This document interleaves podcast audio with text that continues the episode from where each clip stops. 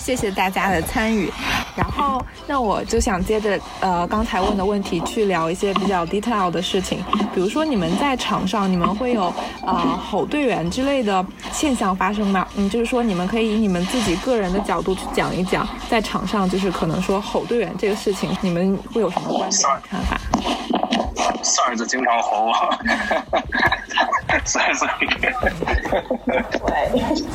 以。The stars, why, why do you, why do you scream at all the time so much? Okay. I think I am very loud on the on the field, and I do, um, you know, but it's more about the competition and and telling them what to do more than yelling at them because they've done something wrong. I mean, I definitely know that it can come across as a bit aggressive to people. I've had people tell me that before they got to know me, they were kind of scared of me, and I've had many people tell me this. But again, it goes back to like that trust you develop as a captain and that respect because if I kept, if I was, if people told me that the my yelling isn't helping, for the, then I would have to stop. Otherwise, you know, they wouldn't want me to be captain anymore. You know, I, I like to think that during a competition, especially, uh, what I'm yelling is like helpful. It's supposed to be sideline talk. Like, uh, I think Jinru, for instance, I remember at the, I think it was the women's tournament.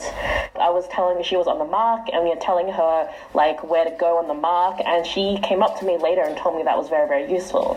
And for me, I find sideline very important, and I take that very seriously, which is why I shout a lot. And so I think if you can have your entire team helping with sideline and telling you where players are, helping you play defense, helping or just cheering you on, then in a game, instead of it becoming seven on seven, it becomes like 20 versus 7 mm-hmm. So that's why I yell. Because I think it's just extra help for your teammates. Sometimes you have a long point and it's hard to keep running when you've played for 10 minutes and it still hasn't ended. If you hear someone just cheering you on and telling you that you can do it, that little bit of extra like support can do a lot. So I'm not yelling because they're doing something wrong. I'm yelling because I want to help them, even though it sounds maybe sometimes to other people who don't know me that maybe it isn't. But I think my team at least knows when I'm yelling something, it's supposed to be useful. And if it's not, I hope they trust like me enough to tell me that whatever I'm saying isn't helpful and to do it differently. 呃，对，我觉得我比较同意 Sarz 说的，就是说，like we don't want to mistake uh, being loud is by being active。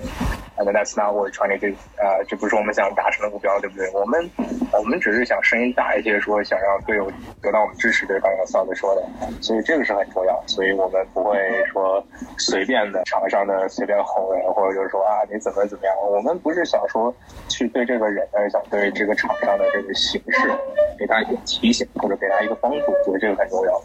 然后我就想说，另外我自己的话，其实，其实我自己我在训练的时候可能会比较多一些。我在我在比赛的时候不会，因为训练的时候，我觉得我还是讲保持一个非常认真的态度啊，对不对？然后有的时候大家可能就是我自己感觉可能呃态度没有那么认真，或者说训练可能一直说说笑笑有点太多了，有的时候我可能不会太开心，这个是我自己的一个一个特点，或者说有有些人也觉得是一个问题。然后这个时候会觉得稍微稍微吼两句，对吧？然后我说啊，操，你你们你们干嘛呢？对吧？训练呢？怎么在聊天呢？对吧？给他们这么讲，啊，这个有时候我会这么样做，但是我也希望就是大家这个训练是可以更加认真一点，因为你看训练机会不多，每个星期就只有一次，所以希望珍惜这个机会，这也是我想做到的一点。所以，嗯，在这个方面可能会稍微啊，对这个队友啊稍微有点这个吼一下，但是我也是希望可以帮助大家去更加认真、更加专注。嗯嗯。So how about you, Paul? Are you yelling uh in the field? Paul doesn't really yell that much. yeah, I think I agree with Sergeant Marshall. I mean, it really depends on every player and every team, really. Comes down to like what kind of team you want, what kind of culture do you want. We're a competitive team. Uh, we want to get better. We want to play hard. We want to play at a high level. So that's just part of the game. And that's part of how we play together as a team. It might not work for every team, right? But yeah, it's just become something that we've learned to work with as a team. And uh, it's part of our system. Mm-hmm. I think like, I think maybe it comes to like some, I think for some people, like, um, like there are players, like even myself included, who, to, if like, if I, if like I've played on teams before where like a coach maybe yells and it's like helpful yelling. But like there are definitely players who, if you yell at them, like if they're doing something on the field, and for instance, like their player has like gone away, they're not defending properly, and you yell at them and say, you know, get after your player, you're not fucking following them. Mm. That works for them. You know, someone sometimes that sort of little bit of like that yelling is more like to drive them to do better. I'm gonna guess it's more common on men's teams. To be honest, I feel like that's like a men's frisbee, maybe men's sport kind of thing. But again, it's still not for everyone. Even though I say it's like more men's frisbee, like a women's frisbee, you just don't yell at all. Even like helpful yelling, I have to put it down a little bit because people don't respond to it as much as they do on like a mixed team or like even a, or a men's team.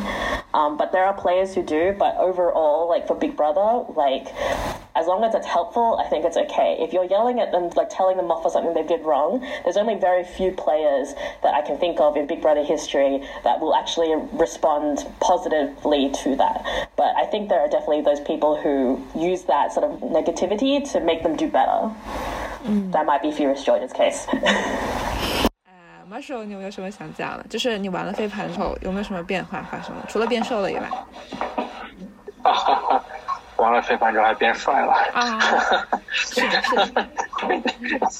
没没有没有，开玩笑开玩笑。我觉得玩了飞盘之后，我觉得最最重要的一点就是说找到了一个人生的目标吧。我觉得这是一个。我跟你讲啊，郭德纲说过一句话：你要交朋友，一定要交一个有爱好的人。如果一个人没有爱好，那他可能天天就想怎么害你呢。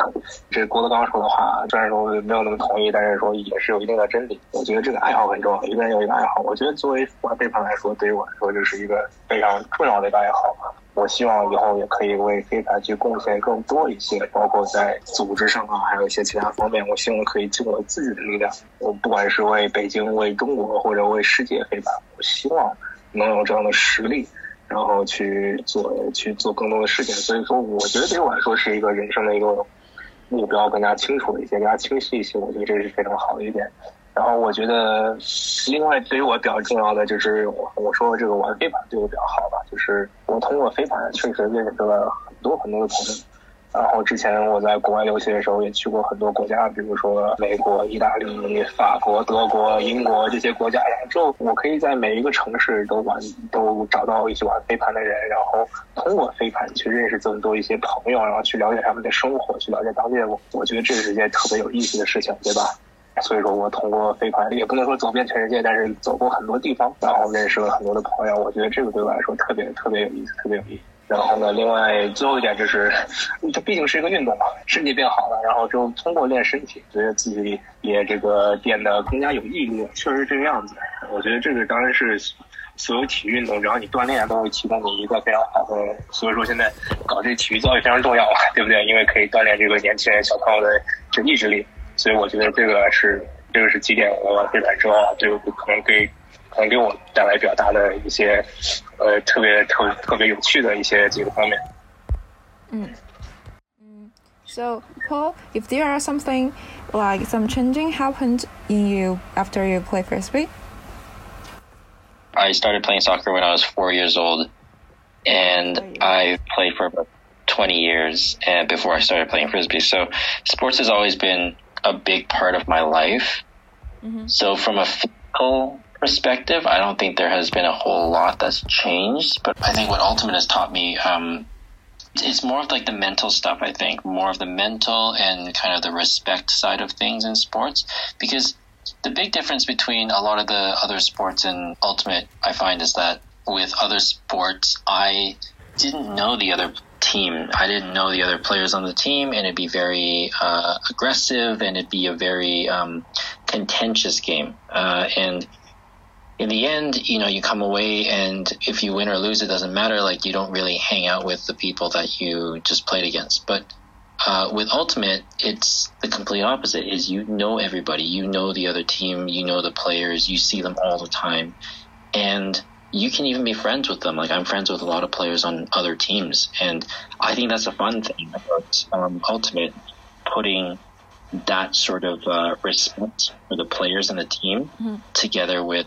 a sport that's so competitive and high level and fast paced and figuring out how to balance that. I think that's something that, that I've learned while playing yeah, Ultimate. We went on holiday I mean, we went on holiday with Dax, Carrick, and Jesse. So that's Right. Exactly. We went on uh, a vacation with the three captains The of Hula Kula after we beat their team in Beijing. I think, yeah, that's true.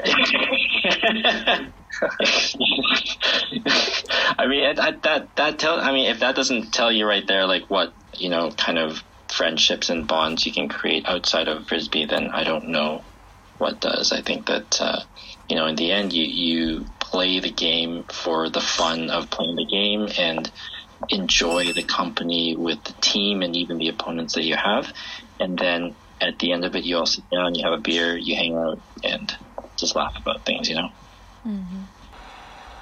那所以后来北京一直在北京和大哥玩飞盘吗？在之前的话，Paul 是在哪里玩飞盘呢？呃、w h e r e did you play frisbee before you joined Big Brother? Paul? Uh, so I grew up in Vancouver in Canada and I started playing frisbee there in 2012 just because a friend asked me and if I wanted to play. Wow. but Same um, story as me. yeah, it kind of is like for a lot of people. But yeah, I just played for fun until I moved to Beijing in 2016. And I had actually, before I moved here, I played with Big Brother for one tournament in Hong Kong. Yeah, and that's when I first met everybody and played with them, and I joined them when I moved to Beijing in 2016, and that's when I first started playing competitively. Yeah, that's about it. really? Oh, Yeah. I didn't know you didn't play competitively. What were you doing before? Uh, tier 5 rec league. I don't, I don't know what that means. okay. 我刚炮也说了一下，其实我其实我最开始也是，我也是这么玩的。当时在多伦多上学，然后我零八年回国的时候，然后有一个多伦多的朋友，然后之后他在回北京之后，他带我来玩飞盘。然后虽然说之后是在国外啊，什么训练比较多一些，接触比较多一些，但最开始还是在北京，所以还是有很多的感情在。Yeah, I remember Nitai needing to like talk to you to like take it, take things more seriously before you joined Big Brother because before you had been around, but you never really came out to practices or anything because you like weren't really playing competitively a lot. And Well, I mean, shout out to 尼采啊，尼采 was a great captain。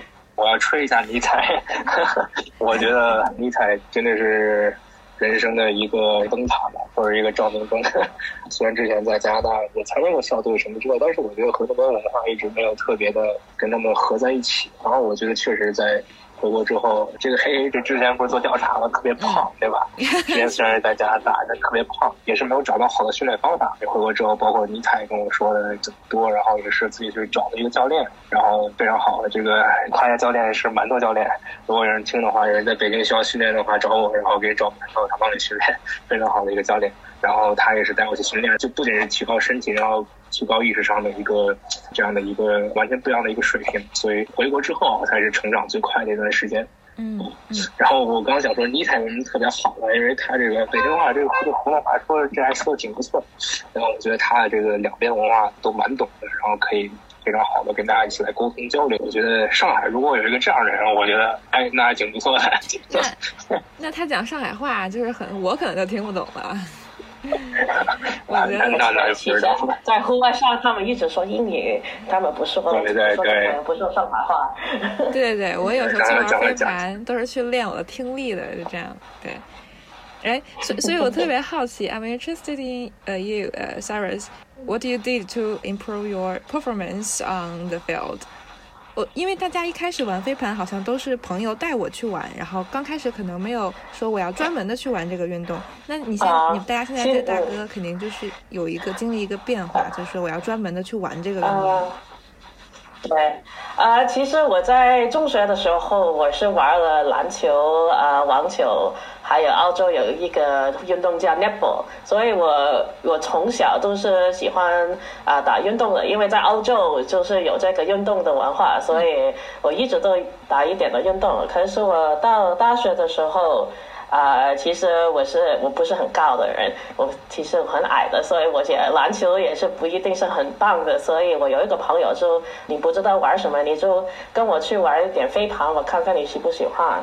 所以我开始玩了之后，就发现我特别喜欢玩。可是我开始的第一两年的时候，我也不是一直很 serious 的跟他们玩。可是然后我加加入一个联赛，也找了一个女生的俱乐部，跟他们玩着玩玩了，然后越来越越 serious 了。可是我已经有这个运动员的思维吧。因为我觉得在中国最有名的中国的队就是呃羽毛球啊，gymnastics，大部分是一个一个人的这个队，所以他们不太熟悉这个 team culture 是什么。可是我之前就一直是玩这个 team sport 的，所以我知道如果我要加入这个队，一定要每个星期去这个他们的训练，每个星期应该自己去呃找一些地方去锻炼，应该要自己认真去提高我自己的这个技巧，锻炼这些东西。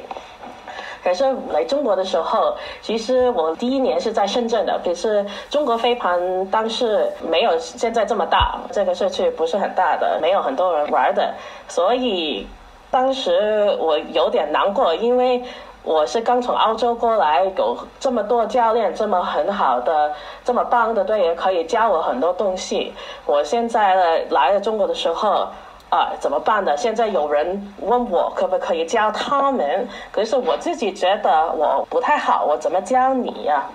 所以这个也是要学了不一样的东西，然后我就要自己找另外的方法去锻炼，去提高我自己这个呃扔盘啊、防守这些东西。这个是我要认真去找其他地方啊！我找了在香港的朋友，这边有几个啊老外，他们之前在美国玩了飞盘，可以跟他们啊聊天说这个飞盘的事情。或者我在来了北京的时候，有一两个人，他们带我去啊健身房，教我应该怎么做这个啊 weightlifting。嗯。我之前都没有试过的，可是他们跟我说，其实对你特别好的，所以他们好好带我啊，有带了我们四个女生去健身房，教我们基本的这个 weightlifting 这个东西，然后从但是我从现在都继续做，因为我发现对我真的有好处。嗯，所以这个我觉得。你需要自己很认真去找，在网上找去找这个资料，帮你自己。因为中国的飞盘社区不算很大，也没有特别多的 experience 的人，所以有时候需要你自己去找的。现在这个大学的这个年轻人是找找我们的，这个是好。如果他们有什么问题，我最喜欢的是人问我应该怎么做，应该怎么做，有什么建议，这个我觉得特别好。因为我记得我二十岁、二十一岁的时候，有点不太敢去问其他人做些东西，我以为我应该是自己去找的。嗯，啊，Sarah，这样太好了，你直接讲出了，就是你玩飞盘之后，你自己个人有什么变化？啊，呃，其实有很多变化，因为我原来不觉得我可以做这个队长的，因为我我自己觉得队长一定是这个特别棒的飞盘员。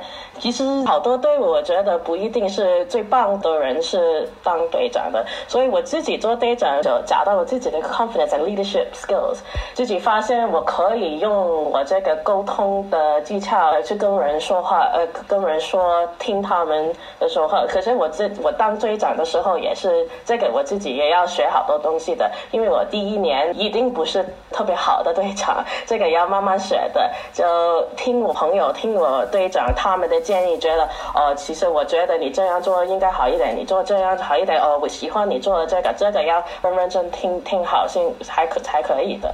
嗯，如果你不是这样的话，我觉得不能做队长的。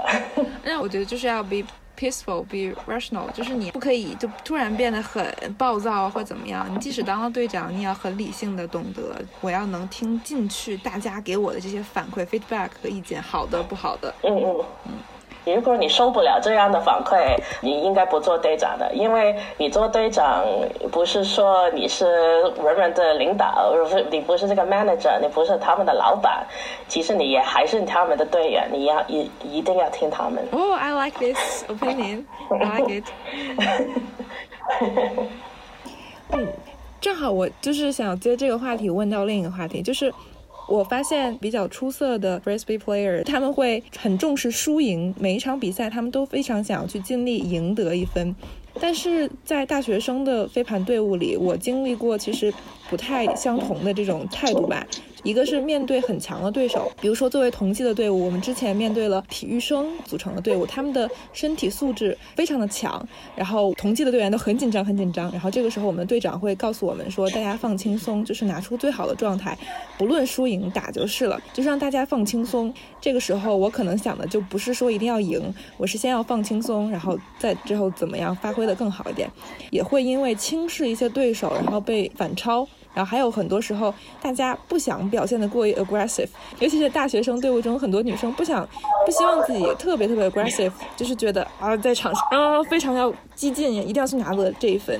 然后甚至有时候会自信心遭受打击，就是在场上水平差很多，他们就不想要去争夺冠军。这种事情在大学生的队伍里都很常发生的。然后我就想问一下，你们有没有经历过相同的这种心态呢？就是你们一一直是这样很 aggressive 的状态吗？一直是这样子，我想要赢的状态吗？我我觉得其实是这样，就是在一个赛季开始的时候，我们大概就是对这个队伍会有一个预期，说我们今年的水平是怎么样的。之后我们每次比赛出去的期望的 expectation 是怎么样的？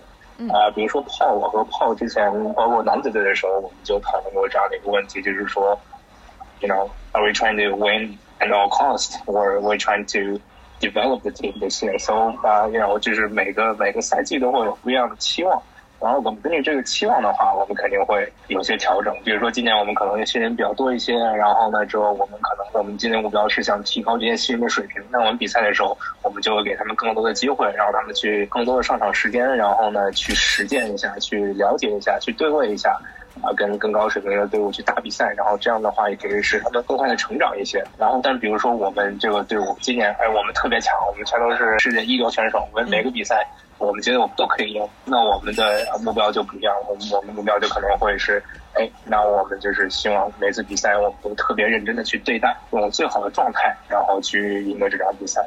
然后之后你刚刚说另外另外一个问题，比如说会不会轻视对手啊，或者怎么样？我觉得这肯定是不能发生的一个事情了，对不对？因为你要尊重你的对手，尊重你的对手就是尊重自己，对不对？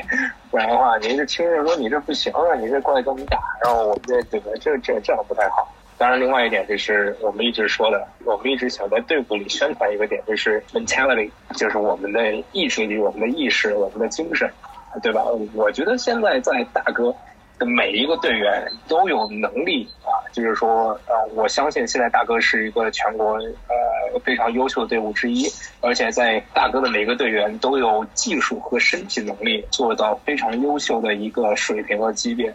但是呢，一个好的队员和一个优秀队员，like like a good player and a great player，他们想要达到的，他们的区别就是在他们的 mentality。他们是怎么样去 approach the game 去接触这个比赛？我觉得炮啊，炮就是非常好的 mentality。当他在打防守的时候，他虽然说很累，但是他会一直保持一个比较清楚的一个目标吧，就是说他知道应该怎么样防，他并不会因为身体很累而去影响他的一些头脑里的东西。说啊，我就稍微放松一下。我觉得这个是，我觉得这是很好的一点。然后比如说我们现在比较年轻的一个队员，那个王一鹏，他非常可以跑啊，体力非常好。然后呢，我觉得他非常好一点，就是说他的 mentality 说他可以一直用最努力的速度，然后用最自己最努力的一个方式去抢这个盘，去追这个盘。然后我觉得这样的一个精神方法才是会让我们变成一个非常成功的队伍，一个最成功的队伍的最最一个非常重要的一点吧。嗯。when it comes to sort of like that attitude of winning and losing, I mean, I think we go into all these tournaments hoping that like with a goal of winning. But um, I said at a tournament this year in the Changzhou tournament because I knew that was going to be an incredibly tough tournament. All eight teams at this tournament were very high level teams, and it was one of our sort of first tournaments of the season. And I remember telling everyone that obviously we want to win, but what I want more is for everyone to play best. So even that if we do lose, Mm-hmm. We've still done like it's still good. If, if, as long as we play our best, we play as a team, we're sort of supporting each other. Then it doesn't matter if we win or lose.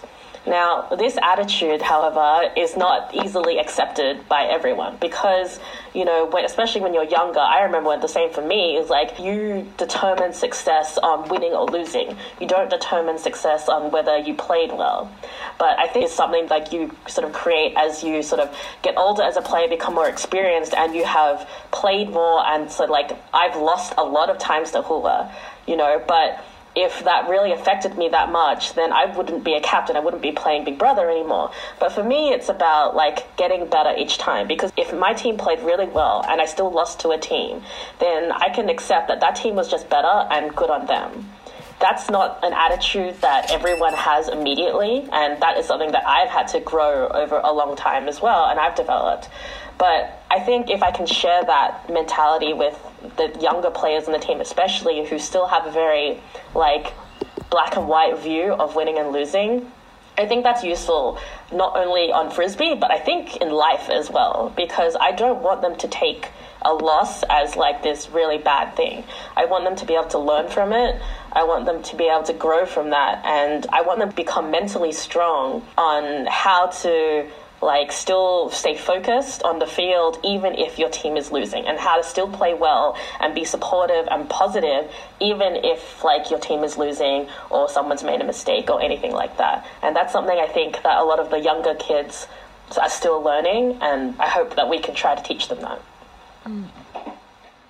There is a little different in China, especially in uh, university there are a lot of students, university students, they play frisbee not because they are interested in sports. Frisbee, they uh, maybe they like uh, uh, the feeling, uh, stay with friends or just playing outdoor something like that. 所以，比如说在高校的社团里，大家玩飞盘的目的非常的不一致，然后有时候就很难把这些 进入到一个 association 社团里的人，让他变成一个想要去打比赛的队员，就会有点难。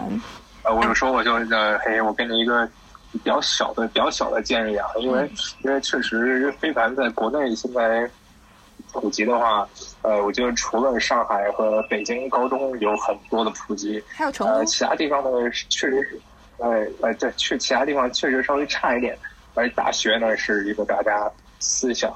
呃，比较开放的一个，就是一个接触新事物的一个特别的时间，所以其实也不能特别要求大家说进来我们就来打比赛了，对吧？因为肯定需要有一个接触的时间，然后有一个消化的时间，所以我觉得就是给一个呃一个大学的社团，如果就是说如果让我去的去去去一个大学社团的话，当然训练打比赛是一部分，但是最主要的呢还是就是把这个培养起来。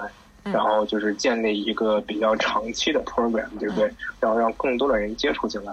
嗯，你不管是搞活动啊，还是喝酒啊，搞 party 什么玩意儿什么之类，但是我觉得最重要就是把这些朋友，然后通过这个活动认识更多更多朋友，然后呢，把这个把这个 community 给建设好。所以我们就说这个单词，这个这个 community，对不对？对。然后我们确实通过大学可能三到四年的一个消化，然后可能有些人他不喜欢玩，他他自己会离开，他觉得这个不太适合我，但是。那些会留下的人，我发现都是肯定特别认真的。我觉得这样的话啊，就是一个非常自然的过程。我们不能说一上来就强迫你一定要过来跟我打比赛，人家是说说不定可能有比较强的抵触情绪里面。嗯，所以慢慢来，这个不要着急。嗯，好，那就 let's turn to the last question。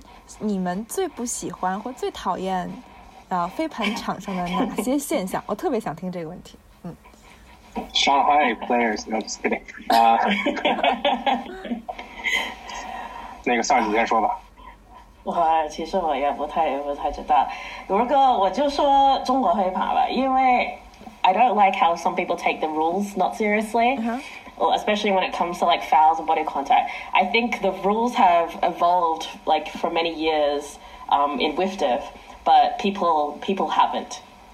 And what I want to see more is people like really inf- like like one to teach them properly because I don't think it's taught properly, and for people who do know the rules to make sure that they like share that as well.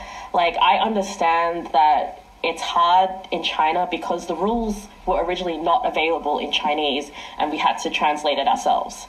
I understand that difficulty. So what I really don't like seeing is people like um, assuming that they know the rules when maybe they haven't learned them properly uh, or like don't listen when other people tell them either. I think like especially when it comes to like fouls and like body contact, it happens so much with um, uh, like you know people running into each other and people just saying like oh but you know I got the disc so it doesn't matter that you know I got the disc first so I don't like so it doesn't matter that like I hit you. It's you know that's the very fundamental thing about frisbee that shouldn't happen You know, that's one of the biggest rules that shouldn't happen. So I really hate when people don't listen um, to that you know, I need, I think it's a responsibility for like the captains, the players, and uh, the experienced players um, to teach them properly to everyone else. And I don't think it's done enough, and it really bothers me. Um, and I think there are things like hand signals that can be taught properly and that should be more widespread because um, that helps the language barrier as well. But the other thing that I really hate, like during tournaments, is when people assume that everything should be in English. Like this happened several times when we played Shanghai. Mm-hmm that there were like foul calls and stuff. And every time we play, I was in a Shanghai team, they always spoke in English, mm-hmm. and it annoys me so much because we're in China. you should at least like try to start in Chinese, you know, yeah. and before you change. Like if you need help, like ask someone for help with translation. I don't mind that, but they always assume it should be in. English. I really hate that because we're in China. We should be building the Chinese frisbee culture, and that's how you build more. That's how you bring more people into China Frisbee because all the foreigners at some point are going to go away. You know, will leave like to go home or something. Very few of them actually stay in China forever. So if you want pe- more people, you need to make sure that the language barrier isn't a problem and that people feel mm. welcomed on the field instead of like you know, something happens on a field and you have some big foreigner talking to you in, in English and you have no clue what's happening, but you're like, oh, maybe they're right because this is like a, it started in America, maybe they're right. I don't want that. I want Chinese people to feel comfortable on the field and speak in Chinese, and they should try at least, even if they can't speak Chinese. Thank yeah. you so much. Okay, I'm done. So, so many opinions. I'm done. so next one. 就是我我我没有没有啊。 I, I shouldn't say what I don't like because it's really like it's not gonna come off really well. But uh, yeah, so I'm just not gonna say it. Uh, but uh, to elaborate, to expand on what uh, Sar said about uh, knowing the rules, I'm just gonna add. Uh, I wish that 我希望在国内可以看到更多更高水平，同时也是非常有精神好的比赛。 我觉得现在是有，但是可能跟我想象中，因为之前也是去打过一些国际的比赛，我觉得欧洲的队伍确实做得非常不错，包括法国啊、比利时啊、西班牙一些队伍，他们可以在保持很高水平的时候，也保持很高的精神啊。我觉得这个就是刚刚萨子说的那些嘛。我希望可以看到，如果有更多的这样的情况，就特别好。因为我自己也是希望有更高水平的比赛，然后和所有的队友和对手一起成长，这是我希望看到的。So, and Paul, which aspect or phenomenon you dislike most on the frisbee field? I think, um, I think for me, the thing that bothers me the most is really related to communication, but I think the specific thing that bothers me the most is uh, when people aren't willing to consider that they might be wrong. Mm. And I mean, like everybody's got a perspective, everybody, everybody has a point of view, but doesn't mean that it's always right. And I think that when people assume that they're always right just because they were part of the play or they had the best perspective or they, you know, they aren't willing to listen to other people, that that's something that bothers me a lot. About the rules uh, or? I mean, anything. I mean, if, so the thing is like, the, like Sarz said, rules are changing constantly. There, there's a 2017 version, there's a 2019 version of, of with different rules, and um, things are updated and people don't always uh, know the most up to date rules. And sometimes uh, people just play on the older rules. But then when people aren't willing to consider that they might be wrong, they don't listen, they don't learn, and they don't get different perspectives from other people. And I think that's where the communication stops, and I think that's where the learning stops, and and um, yeah. there's not a lot of uh, dialogue after that. Mm-hmm. Yeah, I think we try to remind like players, especially the younger players, that like when a call is made, like a lot of the times you believe that you're in the right, like you haven't done anything wrong. But we try to remind them that the amount that like someone believes that they're right is the amount that some the other person also believes that they're right. You know, so if you understand that, then maybe it's easier to listen to each other. But that doesn't happen enough. And a lot of the times you might have people yelling at each other or just like walking away from each other. And that's very, very frustrating to hear because that goes against the entire idea of like spirit of the game as well. There was um, we we focused a lot um, in in Beijing Open. We focused a lot on on the spirit side of things because we knew that we were competitive. We knew that we could play well um, and that we just had to play the way that we practiced. But um, something that is not always easy to uh, to work on um, is being spirited and being a good listener and a good communicator and um, a good respectful opponent and teammate, right? And that was a big focus for us in Beijing. And in the end, we said that, you know, it doesn't matter if we win or lose a game. We win without being spirited. It's not right and it doesn't feel like we've won anyway. So I'd rather lose and play a spirited game than to win, but, you know, win in an unspirited way. Mm. Okay, so our interview is ending now. Thanks so much. And I really, really believe Big Brother will become stronger and stronger because I feel all you patient here. Really. 非常感谢大家。Thank you very much. Thank you.